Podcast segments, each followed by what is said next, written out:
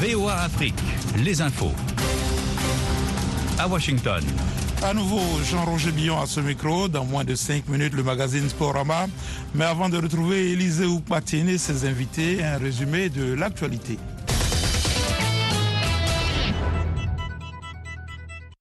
Le Royaume-Uni a annoncé aujourd'hui le retrait anticipé de ses militaires actuellement déployés au Mali, mettant notamment en avant le recours de la junte au pouvoir à Bamako au groupe paramilitaire russe Wagner. L'information a été donnée aujourd'hui par le secrétaire d'État aux forces armées, James Ipi devant la Chambre des communes.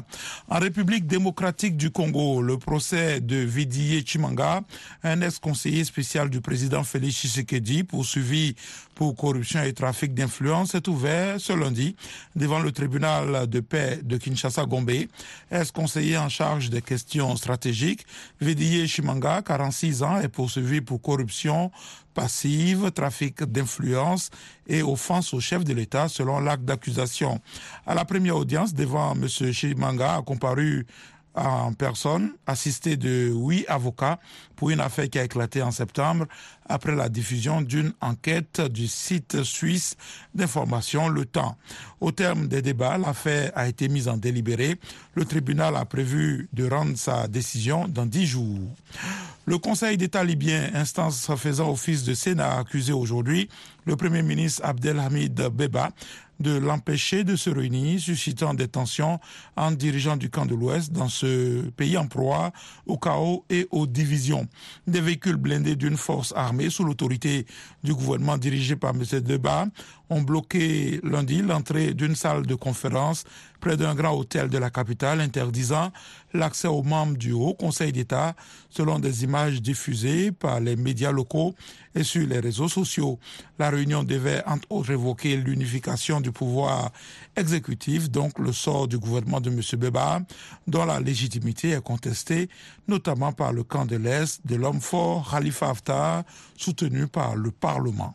L'ancien dirigeant de l'Union générale des travailleurs algériens, UGT Abdelmajid Sidi Saïd, a été condamné aujourd'hui à 10 ans de prison pour corruption, poursuivi pour des affaires de corruption avec ses trois fils après la mort du président Abdel Abziz Bouteflika, dont il était un ardent défenseur. Il a été en détention provisoire en mai avant d'être condamné aujourd'hui à l'issue de son procès. Ses fils Yamil et Anafi ont écopé de 3 et 5 ans de prison ferme respectivement, alors qu'un troisième, Ramin, en fuite à l'étranger, s'est vu infliger une peine de 12 ans de prison ferme. L'avocat a indiqué qu'il ferait appel de ces verdicts. Les États-Unis ont augmenté aujourd'hui jusqu'à 10 millions de dollars la récompense permettant d'identifier trois chefs islamistes radicaux, Shebab, en Somalie, théâtre d'une recrudescence d'attaques ces dernières semaines, a annoncé aujourd'hui l'ambassade américaine au Kenya dans un communiqué. La représentation américaine euh, au Kenya a précisé que cette récompense s'applique également à toute information perturbant les mécanismes financiers des Shebab. VOA Afrique en direct de Washington. Les dirigeants démocrates du Congrès américain ont promis dimanche de s'attaquer au plafond de la dette nationale dans les semaines à venir, affirmant que les victoires électorales de leur parti leur offraient moyen de pression, alors que les républicains ont promis une confrontation potentiellement explosive.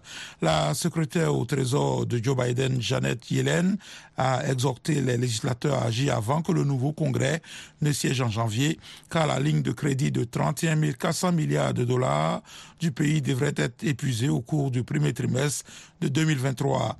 Les démocrates ont gardé le contrôle du Sénat samedi en fin de journée.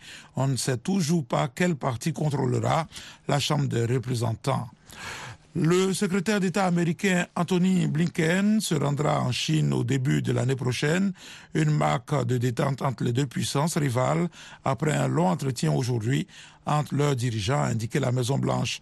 Le chef de la diplomatie américaine effectuera ce voyage pour poursuivre des discussions entre les deux pays au cours d'une visite prévue pour le début de l'année prochaine, qui serait la première à ce niveau depuis 2018 relève la Maison Blanche dans un communiqué.